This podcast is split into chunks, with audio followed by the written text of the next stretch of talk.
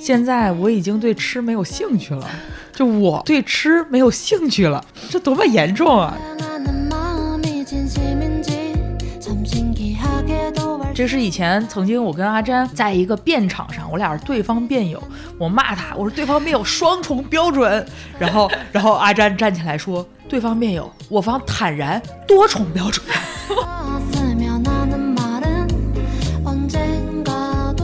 那有时候其实学辩论不见得就是利于吵架，因为当你讲道理的时候，有的时候你是没有办法跟不讲道理的人吵架的。实际上他们之间是有重合的部分，但也有不同的部分，所以你不能这么直接的都混在一起，认为是一个意思，这就是混淆概念。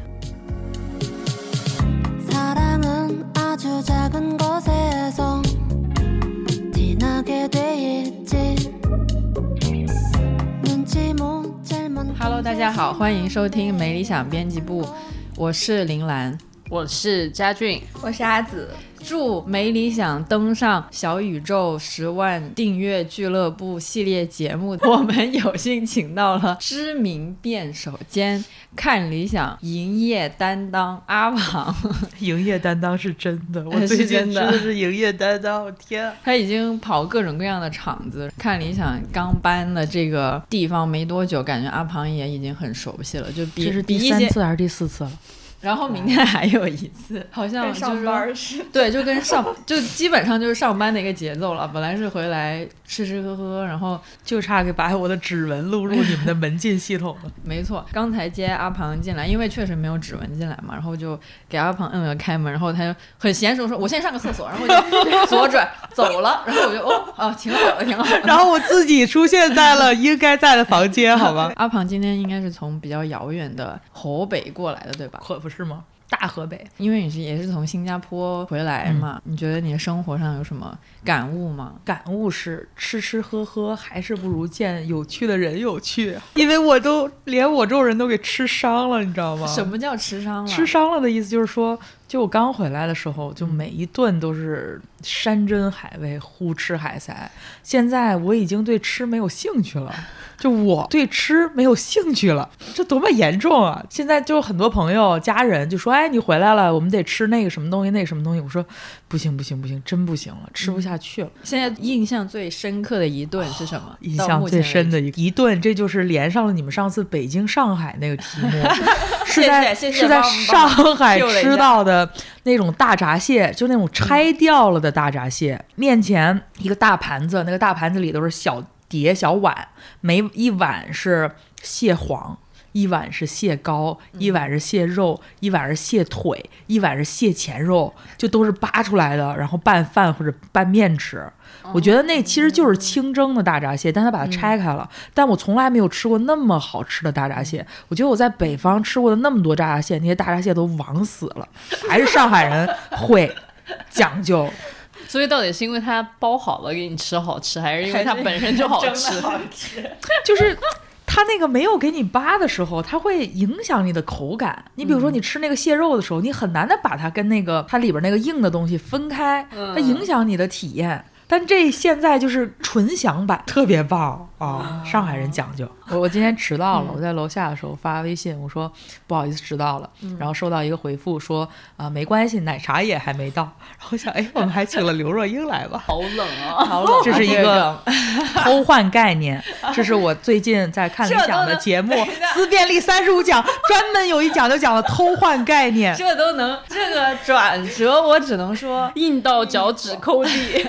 就硬中带软，有有点带软，好吧？奶茶嘛，我还以为这就是一个一个词的两个意思，就是就是很多脱口秀他们利用的其实是这样的逻辑谬误。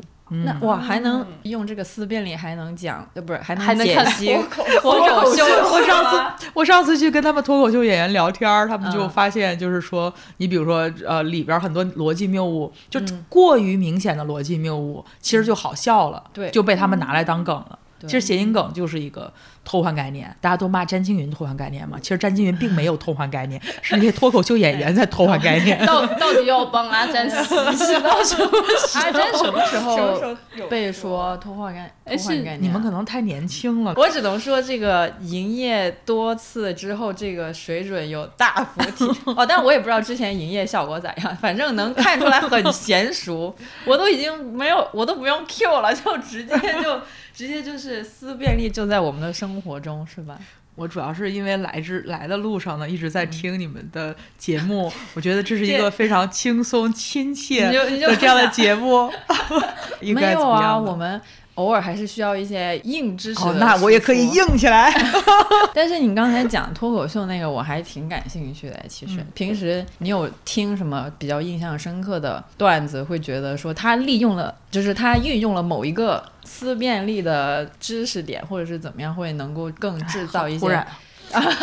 我准备了半天，辩论里面有哪个例子？他过来就问我脱口秀里面有哪个例子？这超纲了，轻松一点，轻松一点吧。没有，就我刚刚还在想，我说阿鹏如果带着思辨力去看脱口秀，是不是都不好笑了？对啊，对啊，那倒也没有吧。但你会脑子里面立刻就觉得，啊，这是一个偷换概念，然后这是一个什么？倒装，因果倒置，因果倒置。嗯，笑完之后大概虚假虚假两难。对对对对对，笑完之后大概多长时间可以反映到这个知识点？笑和反映到知知识点是同时的，不不挨着。我觉得人的关键叫做收放自如，你可以你的脑子，就是就是你可以切换模式，对吧？那你就像你在看脱口秀的时候，那你知道这不是一个严肃的场合，你肯定就不能以逻辑严谨去要求脱口秀。比如杨笠，嗯，他说的话就是不严谨啊。但问题是，脱口秀应该用严谨这个比较标准去衡量嘛，对吧？所以你不同的地方，你有不同的。啊，这是以前曾经我跟阿詹在一个辩场上，我俩是对方辩友，我骂他，我说对方辩友双重标准，然后然后阿詹站起来说，对方辩友，我方坦然多重标准，人在不同的时候就是要使用不同的标准，我就然后学到了，就是这种躺在地上的打法，完全没有任何办法去反驳。哎，不过我觉得刚刚阿鹏说那个，就是比如说他能够分析出来脱口秀这个是因为。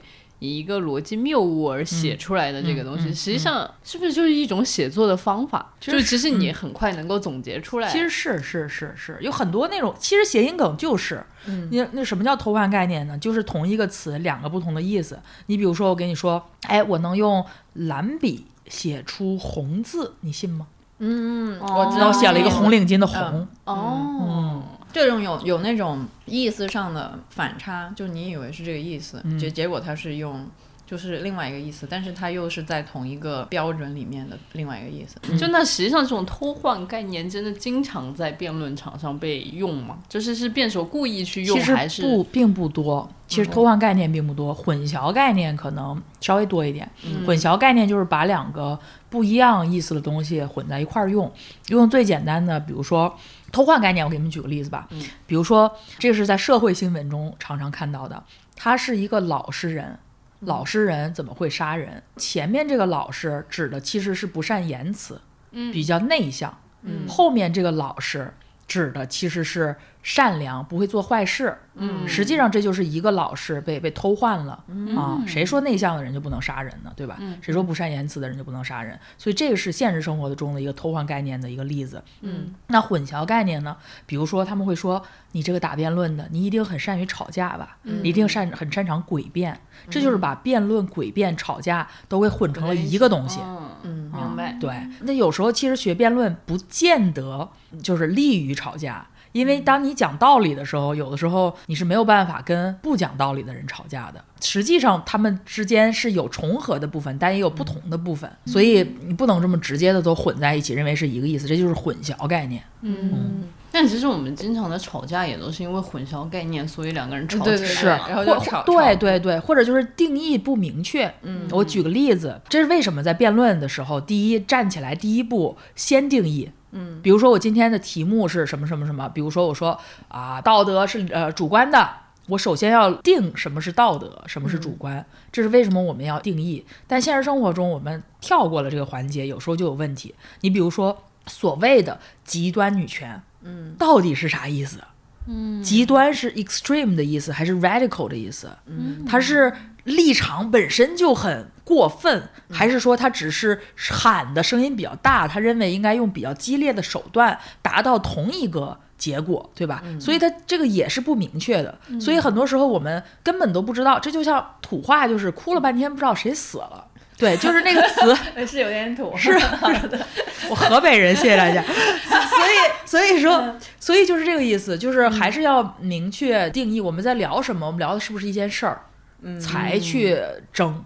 这个是辩论的一个好的习惯，其实是可以被借鉴到工作和生活当中的。生活中的吵架当中，为了能吵出一个结果，我们在现现场表演有一道吵题，然后我们先吵一下。嗯，那如果像这种定义的话，辩手上来都要先做一个定义，那是不是就先开场的人会比较有利？因为就是我第一个开始说，然后我就先定义了。两边，因为就是太常见了，因为两边都会定义。对，万一不一样的话，可能就会就会争。嗯，你比如说，啊，人是不是自私的，对吧？或者是你哪怕生活中吵架啊，你跟你伴侣说你这人太自私了，对方说是你的定义，自私是什么定义？对吧？人都是趋利避害，这是人的本性。你说人是不是自私的？那人一定是自私的。嗯，但自私代不代表人没有利他心？在人在比如说爱情中或其他时候能不能利他？这就这就不一样，不同层面的自私，这个就是可能会产生争执的地方。啊，这也是为什么我们 吵架的时候要要明确定义。啊，吵之前先先说好，我们现在吵的这个的具体意思是这个，对，然后再开始具体的争论。对，就是或者说你说你这人太自私了，你可以说咱咱先别生气，太自私是啥意思？你给我举几个例子。我觉得他问我这个就更生气了，这个是什么意思？还有一个就是很明显的那种例子，你比如说在吵架的时候，你会说你不爱我，或者你太凶了，或者你你不温柔，说这样的话，对方也很怒啊，我都。都这样了，我还怎么样对你不好？我都这样了，我还不爱你。所以这个时候把这个问法稍微变成：你可以更温柔一些吗？你可以更爱我一点吗？你可以更……对我没有说你不爱我，我只是需要你更爱我一点。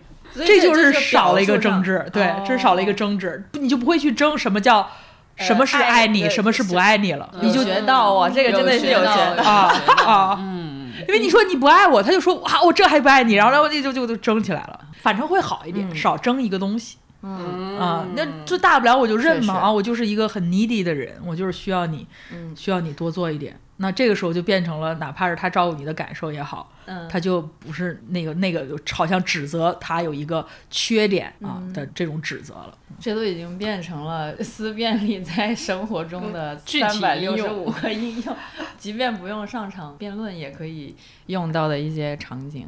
啊，那那肯定的，这个东西思辨力、表达力都是四处都有的嘛，这是一个非常可迁移的东西。好的，大家下单下单下单下单下单，立马下单。这已经离我们这个主题大纲相去甚远。回来 回来回来，本来还是想要多多少少你拉一下我，趁趁机把我的奶茶底儿呃 吸掉。好，那我就先念一念稿，你先吃奶茶哦，不喝奶茶。我们本来还是想要聊一聊奇葩说的嘛。这是一个很多人都看过的一个蛮火的一个节目。阿庞作为这个中流砥柱辩手，是按体型判断的吗？没有没有，中流砥柱辩手就想要多聊聊这个节目里的一些。经典辩题啊，可以今在今天可以怎么用这个思辨力这个节目里的一些知识点去再去重新理解它呢？所以请到了阿紫，阿紫就是一个忠实的奇葩说观众是吧？你从第几季开始看？第一季啊，哇天啊，第一季的这也太厉害！我在上大二，我天，那是几几年哦？一四年，我昨天还特意查了一下，第一季是哪一年？就就是一四年的时候在上大二，然后冬天就是那种穿着厚睡衣，然后窝在宿舍里面翘课，有时候。都会翘课，然后就看《奇葩说》，看得很开心。那时候《奇葩说》还还没有特别火，其实第一季就火了，第一季到后期一下就就是很出圈。但我印象比较深的，我现在在回忆，真的不是他们讲了什么，就是每一季的那个广告宣传的食品，我都会买。我印象特别深，就是一个什么燕燕麦牛奶。然后那个就是扛饱扛饿的那个，是不是？我记得，对对对对。我那个时候我还没有参加奇葩说，然后我回国的时候专门买了那个燕麦牛奶 尝。没有那时候已经有燕麦牛奶了。对，什么呃牌子就算了，反正就是那牛奶是说什么有克鼓励，对对对对对对对，扛饿，就特意下单了那个包装。还有有一年。我不知道那时候阿庞在不在，就是肯德基有一年，哎，我都没有赶上这种好事。就是好像是过年期间播，我就是大年初二就一定要想吃那个肯德基，就 就去买。我也有印象，我吃的是拌饭酱。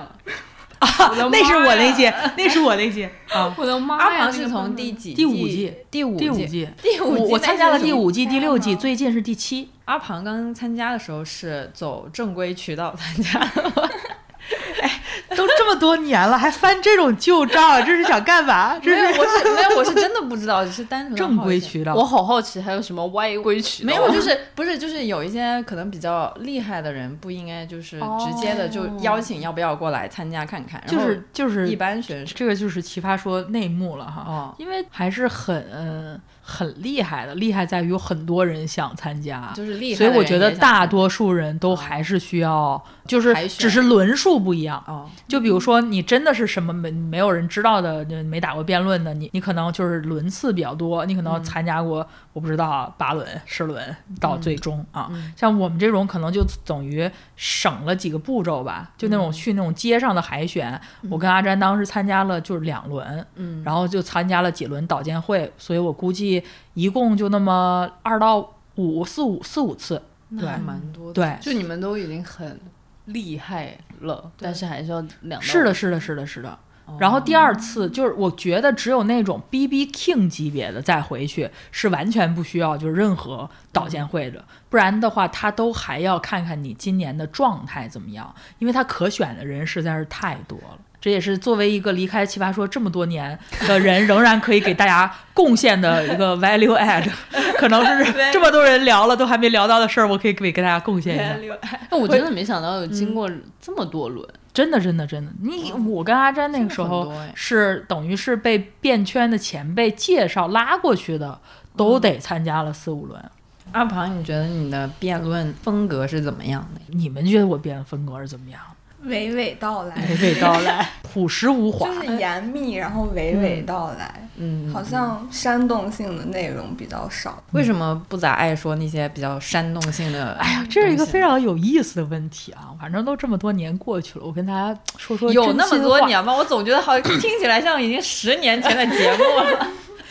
我觉得我的人生过于顺遂，嗯，我并没有那么悲伤的人生故事可以拿出来讲。好，这个东西在舞台上贼吃亏。对我没有这样的故事可以讲，嗯，所以就我那个时候去有有一期那个沉浸赛，讲的是决议离婚的父母应不应该等到孩子离婚，不是等到孩子高考之后 才离婚，才离婚，对，那也是很绝的 啊。就是我我看评论有人说，哎，他说的挺有道理的，但是我就是不信他。就是就是，我觉得我没有那么多情绪。我觉得那里边都啥呀？不就是亲情、个人的励志啊，还有爱情，可能是比爱情都是偏少的啊。我觉得我能够讲的那种特别感人泪下的那种故事，本来就很少。这种故事你不能讲别人的，你讲别人的也不对劲儿。嗯啊，所以我觉得就是这个是从这个感人这方面。这是我天生的劣势。嗯嗯，那在真实的辩论场上，大家会用一些就有那种煽动型选手嘛？就不是那种节综艺节目，是真实的辩论场上。真实的辩论场上，像黄志忠和詹青云这种，就属于煽动的极端了。真的吗？对，就是他们已经是一 一就是光谱的一一头了。这是我当时，当时我发过一个微博，我说像我跟詹青云这样的人，在校园辩论圈，我们两个基本上站在光谱的两头。嗯。但是当我们两个都参加了奇葩说，我们俩就成为了光谱上的同一个点。没想到有一天阿詹也是那种朴实无华型的。对对对对，就是至少就是也是那种啊知性啊什么不啦不啦不啦啊。哎，那其实传统辩论赛上的煽动是用些什么方式呢？就是可能不太讲个人的经历，不讲，不不那么讲故事。嗯，就是还呃故事，就是这个故事不见得是自己的，有可能是电影里的故事、小说里的故事。你比如说，职中学长常讲那个蝙蝠侠的故事，对吧？对对对。詹青云那个就是诗词歌赋啊，这个信手拈来，对吧？这历史上的故事，文学中的故事啊，还有就是说他本身。的说话的语气，比如说詹青云，他其实你发现他他的断句力量啊，都很有他的特点啊，就这些东西也是利于他的这种煽动性。还有还有这个有时候吟几句诗，就包括当时我们在那个北京那水立方，然后最后一个。大比赛的一个决赛，他站在那边，最后一句是“趁年轻，我偏要勉强”，然后就出去，就非常出圈。然后现在也出了一本书，哎，对对对，就是因为那个，对对。不行，这个节目承担太多带货的功能了。所以说，就是就是通过呃传统辩论场上，就是这些东西已经是煽动的光谱的极致了。还是想问一下，《奇葩说》里面其实有一些比较经典的辩题，或者是我们觉得还蛮有蛮有讨论度的一些辩题，看一下。比如说，比如说名画与猫 那个那个，你知道刚才我说的那个，我说我我指责詹青云，我说对方辩友您您双重标准，他站起来说我多重标准，那个其实就是我们在线下打过的一次救猫救画。嗯，那个线下的救猫救画，我是救画，他是救猫。嗯啊。为什么我会指责他双重标准呢？我说对方辩友，您方在餐馆里可是啥都吃呀，这个猪猪呃咩咩 对吧？你们都吃，然后一从甚至有有些地方还有这个龙骨汤是吃猫的，您放在餐馆里啥都吃，一出来就变成圣人了，您这不是双重标准吗？然后他就说啊，我们坦然接受，我们就是双重标准。就是人在不同的时候，就是要满足自己不同的那种精神需求，嗯啊，所以你哪在餐馆里，你哪怕吃了肉，对吧？你出来当一个小生命在你面前用眼睛盯着你的时候。它触发的是你人的另一部分的精神，嗯啊，所以那个时候你你要他满足你的那种精神需求的，或者是说你要做的是作为那个拯救者，大概是这个意思吧。所以我们在那个后来到了奇葩说上也有这个题目嘛，对，然后詹青云就从。救猫变成了救画，看他怎么对 对，所以我们后来把两个视频拼在一起了，自自己编自己啊。前两天上个星期五，我去参加了一个他基金的一个慈善的一个演出，公益演出。他们那个他基金的人就是在之前对的时候跟我说，他们经常会遇到一个问题，就一些公众问他们说，有这么多人，比如说失学儿童等等，没有。得到全部的救助，你们为什么在救动物？嗯啊，他们问我说：“你会怎么解决这个问题啊？”后来我就说：“辩论嘛，嗯，救猫救画，这就是一个虚假两难 啊！相信看这个看理想公众号的朋友有看过我这篇稿子被 被拉过去了，虚假两难。实际上在现实生活中，嗯，救猫和救画不见得是冲突的，就是说它关乎的是什么？是关乎的是一个人的。善良就是今天有的时候我们为善或者做啊，无论是崇高了也好，还是善良的事情也好，有的时候它是一个英文里面会说 "is a calling"，我觉得就是它就是轮到你了，你知道吧？它是命运找到你了。他有有可能，这个是陈嘉映教授写的那个为什么要拯救黑熊？对对，他说，其实我们对命运不都是选择，有的时候它就是一种缘分。我和我身边的人事物结结成了难舍难分的命运。你可能是偶然的机会看到了那个熊场里面的熊，嗯，看到它痛苦的样子，你就再也没有办法。忘记这件事，对，就像有的人，他可能是先看到的是失学儿童那双水灵灵的大眼睛在看着你，他可能就再也没有办法忘了这个眼神，这个成为他毕生的事业。所以每个人不一样，所以我们根本没有必要比出来，这个是更善、更高尚。我做这件事情，因为这件事情是道德的，不是因为这件事情是更道德的。嗯，而往往如果。今天有这种小动物，无论小动物也好，大动物也好，在你面前一副惨兮兮的样子，你可以扭过头去不管。这种违背了或者已经丧失了人最基本的道德直觉的这些人，反而会是为恶的那个人。这就是李诞说的那句话，嗯，是很多时候是为了远方的哭声，甚至是想象中的哭声，牺牲了眼前的那个生命的人，才是让这个世界一次次陷入大火的人。所以在现实生活中。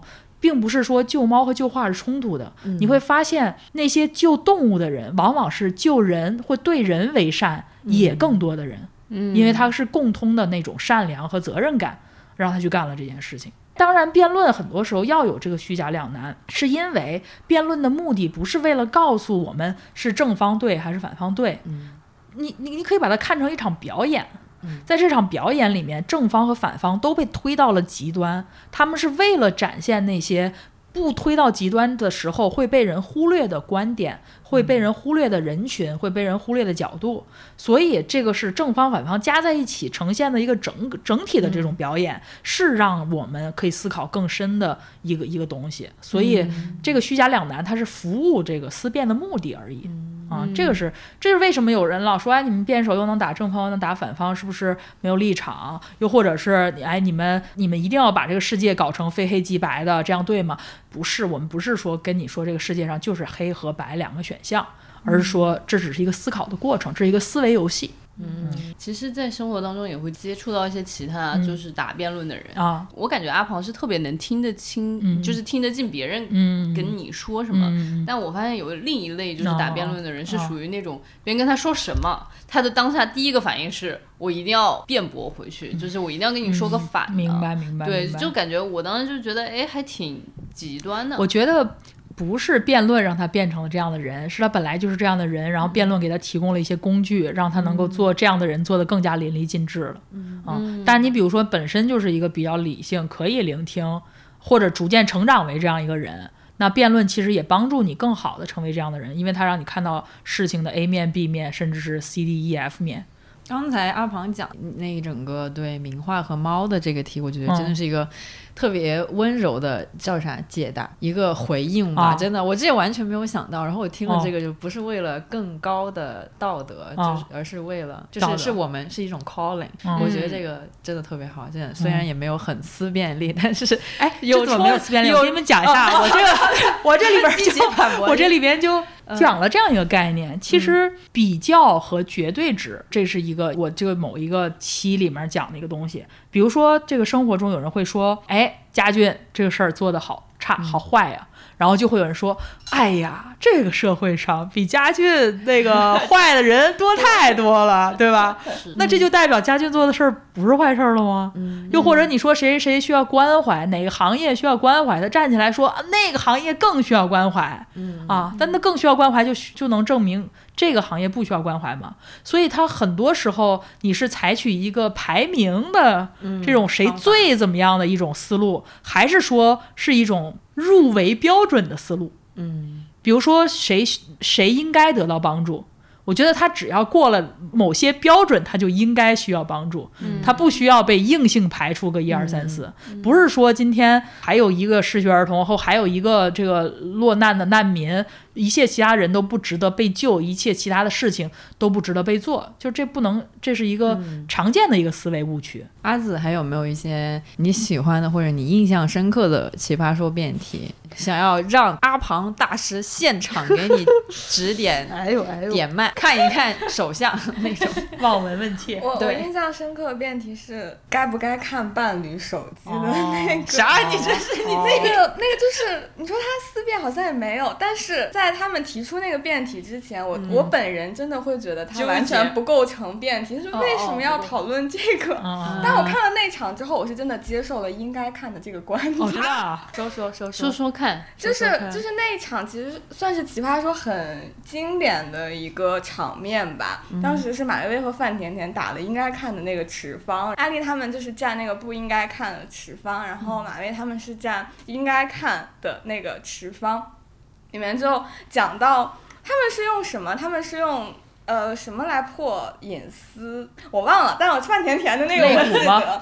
你跟你的肋骨讲隐私，肋骨，对你跟你的肋骨讲隐私，爱我的时候就说我是一块肋骨，看你手机的时候你跟你的肋骨讲隐私。对，还有范甜甜说的那个，就是不要，就既然你想看的话，你就去看啊，为什么要克制你的欲望？大概是这个，就真的有说服。我说，嗯，好像是可以这是哪么想的？对，我会觉得他是。在综艺上是一个很经典且出圈的场面了，所以想问问阿鹏，如果从思辨的角度上讲，这个题有什么思辨的空间？OK，我我觉得是这样，所有的跟人生活中的选择相关的这些问题，其实都没有绝对正确的答案，我觉得都是具体情况具体分析的。就你能不能看伴侣的手机，应不应该看伴侣的手机？我觉得这个是也有很多因素共同构成的，在你们这段关系里的一个结果。而且我觉得，OK，这是一个题外话，没关系，我不讲这个题外话，我讲这个题内话。题内话就是说，不要把他们的这个正方或反方当成真理，然后你就在每一段关系中，对每一个人在任何情况下都可以直接去应用他们说的这些点，你是可以参考的。比如说，在某一段关系跟某一个人当中，他们说的某一个点，其实也许就是相关的。你比如说，我觉得范甜甜，我记得没有那么清楚，但也许他说你为什么动了看他手机的这个念头，有可能是你觉得哪儿不对劲儿了，所以你既然已经开始怀疑了，那还不如看。因为不看的话，这种怀疑可能会发酵，可能会怎么怎么样。那比如说这个论点其实是可以借鉴的，是如果真的在某一个关系中，你已经对对方产生了怀疑，那这件事情与其憋着，还不如讲清楚。嗯啊，就是这种东西是可以借，但又不是每一个关系里边都是这样，是吧？那你比如说那个都没啥事儿，你还天天翻人手机，而且他很明确的说过他不喜欢这样的行为，你还老翻他手机，对吧？所以，嗯，我觉得所有的这种无论是观点输出还是辩论也好。它呢，只是为人提供它的参照系上的某一些数据点和参考点而已。我们人做的所有的决定，我们人生观、价值观的形成，其实是一个我们所见过的人事物的一整个参照系共同作用的结果啊。所以我今天说了一个东西，不代表我说的是真理，你应该照搬照抄，而是它成为了你的这个思维库或者资料库或者你参照系当中的某一个数据点。这可以有利于你日后参照，就是仅此而已。哎，听起来像阿鹏好像就是经常可以在各种事情里面获得新的观点、新的养分。最近给你留下印象的，你就觉得哇，这个事情竟然还可以这样想。因为因为刚刚听起来好像就是你，比如说看别人情侣谈恋爱也好看这种别人的辩论也好，你总是能够。收获一些，那不然我就说刚才那个题外话吧。嗯，最近跟一个朋友这个聊天，然后呢，这个朋友有有有一些恋爱经历啊，然后我们聊聊聊聊聊，得出了一个非常我以前没有想过的一个事儿：每一个人在某一个在每一个关系中，他都是独特的，我们不是同一个人，是这一段关系彼此的交互作用。让你成了你那个样子，而且是独一无二的。嗯，我之前有看到过相似的一个观点，因为我之前也是做另外一个节目，然后邀请了我们的一个一个新媒体的作者，然后他是学心理学的，然后他就说每一段感情都是不一样的，然后你爱的每一个人都是不一样的，所以你爱他的时候的你也是不一样的。是，好像有点复杂。是是是这个意思。为什么呢？因为。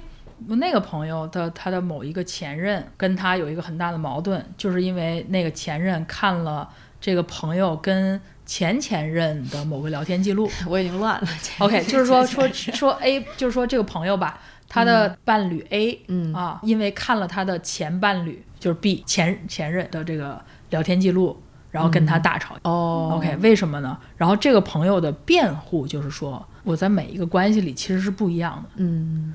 你不能因为我跟他说了这样的话，没有跟你说这样的话，就认为我怎么样？嗯，因为他每一个关系里他不一样，对方给你的任何反馈，然后你们的相处模式都不一样，嗯，所以你不能直接把那个套过来。嗯，所以那个人看了这个手机，他之所以生气，是觉得这个人对他的前任好像比对自己更好。嗯，但是那个都是彼此的。比如说两个人的，无论是能力强势、弱势、性格都有关系，导致了在那一个场景下说过这一句话。那他后来的这个伴侣就因为这句话跟他大吵一架啊，所以这是为什么那个手机的事儿，我第一想到这个。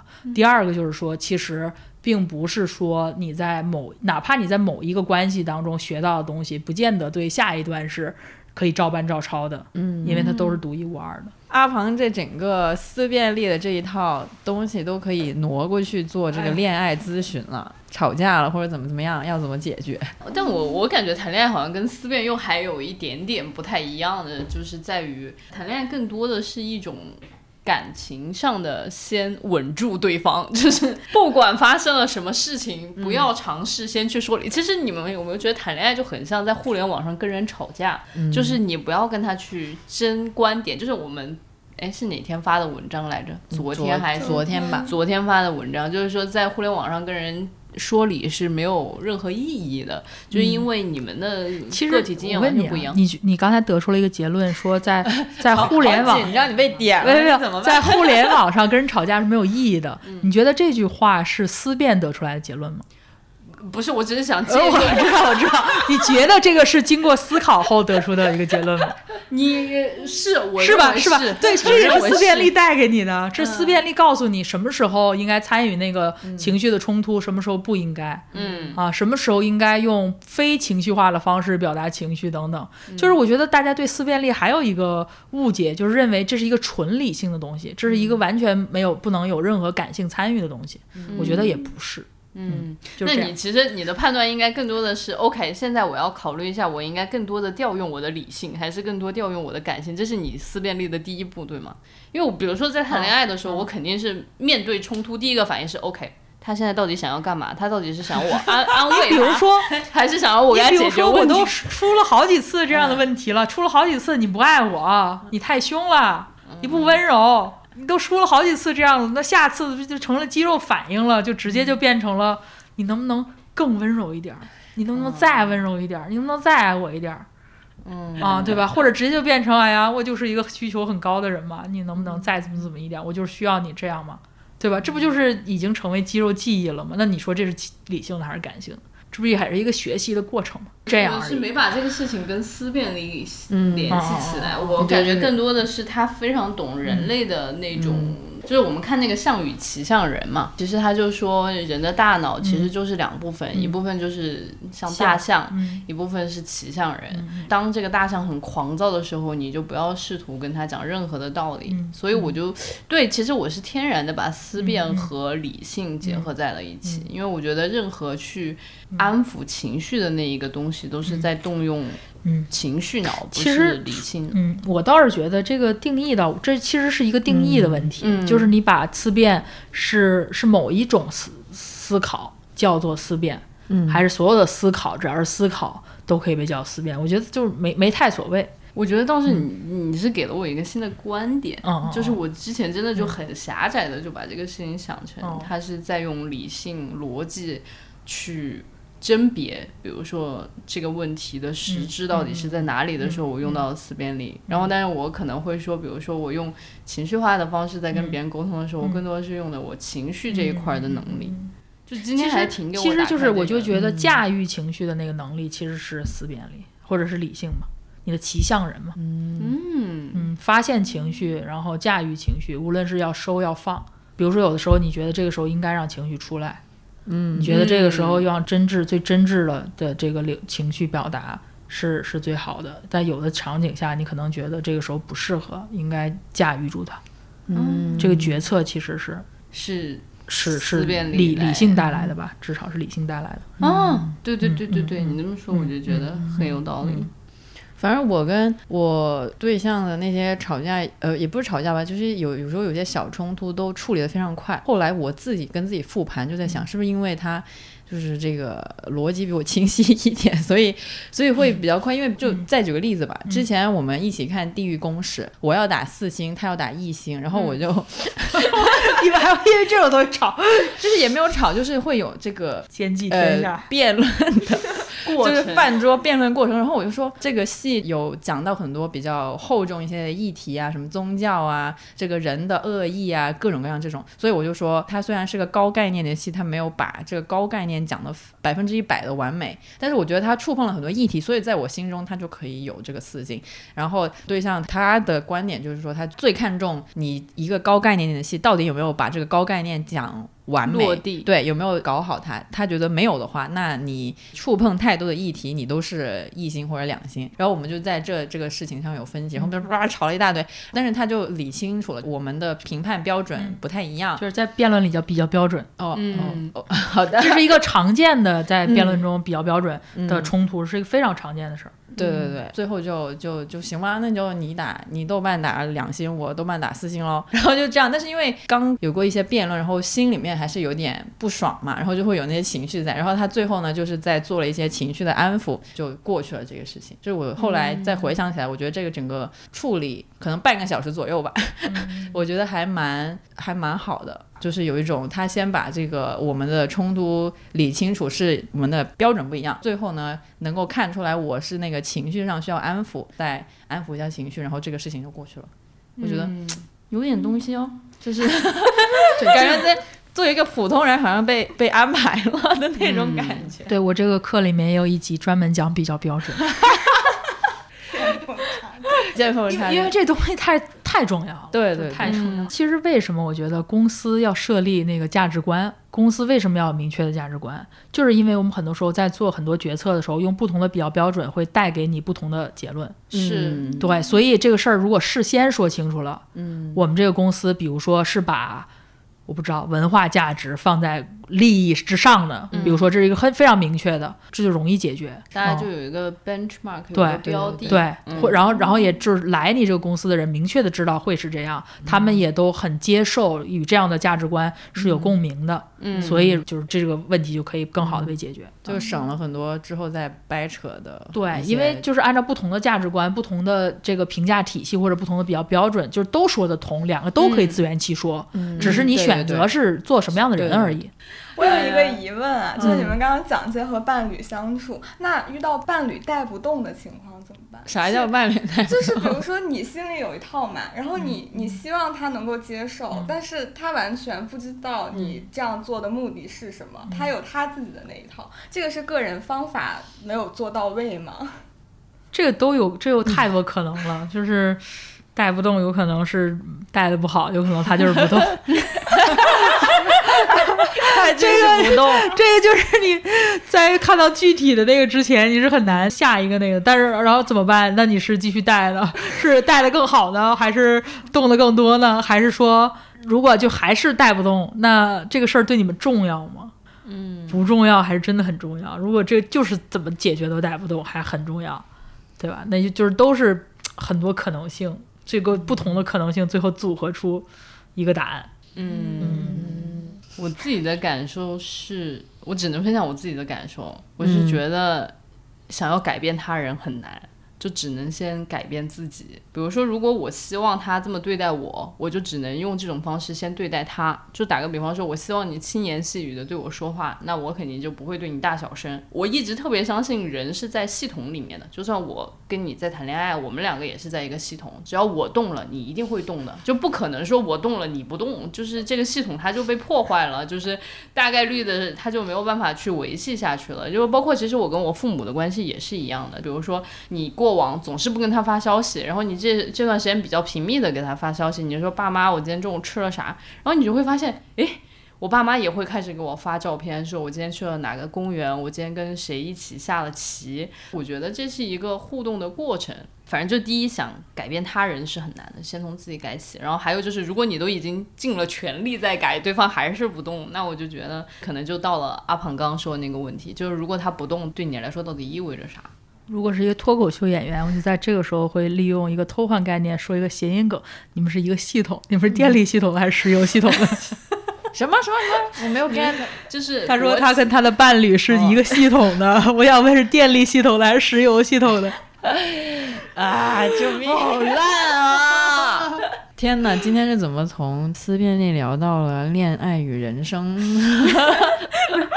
像 第二季的节目应该是思辨力在恋爱当中的三十六个应用。天啊，可以可以，我觉得会卖的挺爆。还有咱们阿庞，所以做这个节目有没有什么新的想法？就是做了这个节目，然后跟看到跟大家的反馈之后，有没有什么听众的意见让你觉得印象很深刻的？听众的一些评论还是挺挺有鼓励性的。他们会说，比如说他们以前看奇葩说看的都是热闹，现在稍微听分析一下背后的这个逻辑或者思维框架，他们觉得哎，就是看懂了，有有这种感觉。也有人说以前在生活中都稀里糊涂的，然后现在也变得清晰了一些，有时候甚至还跟别人进行一定的这种。争论 开始去呃进行这样的这种争论吧，或者辩论了啊，我觉得挺有意思的。大家有这样的反馈的话，我觉得我的目的大概就达到了，因为我自己特别好奇或者有兴趣的部分是辩论与比如说生活、学习、工作之间的这个重合的部分。嗯嗯，就对这个重合的部分，我其实非常有兴趣。我以前做过很多年辩论教练，嗯，我觉得我做辩论教练基本上已经做到头了。就我确实就是带队，就是带的成绩很好，但我觉得可以做更多的事情，所以我就想把它把辩论里面那些可迁移的东西拿出来，嗯，这是我现在在干的这件事儿。嗯，所以如果有人说对他的工作啊、生活、学习啊，呃，有用得上，哎，我就觉得特别特别有满足感。那，我想问最后一个问题，就是阿庞带过天资最不行的学生，最后咋样了？因为我就是最近很心动，我也想看一下自己有没有成长的。哎，我觉得你有，我在这个不行，我在看理想公众号的评论区 已经看到了你的潜力，我觉得你可以。就之前这个蓝妹还在皮下的时候，我们就我就注意到了这个人，因为我就是在，因为就是隔这个屏幕嘛，然后有时候就是稍微暗戳戳的怼一下，有一些不太友好的评论，就是这样而已。嗯，或者这个问题换个方式，就是怎么样的人可以去当一个辩手啊，或者是说可以去进行这样的训练呢？那我觉得你可以，哎，不是，我觉得真说真的，哎呀，我，OK，哎呀，我觉得主主要是你有这个意愿，嗯，这其实是一个不难的东西，我觉得这就是应该九年义务教里教的东西。坦白讲，好了，那就最后还是 Q 一下，让大家可以都。去听阿庞的这个节目吧，它的全名是思辨力冒号像哦不对，像辩手一样思考，思辨力三十五 讲冒号像辩手一样思考。好，还是让 扣鸡腿儿，还是让本尊过来把这个名字念了一遍。那我们今天就这样。我以为我来是讲一些这个节目节目里面具体的内容，原来主要是把这个名字说对。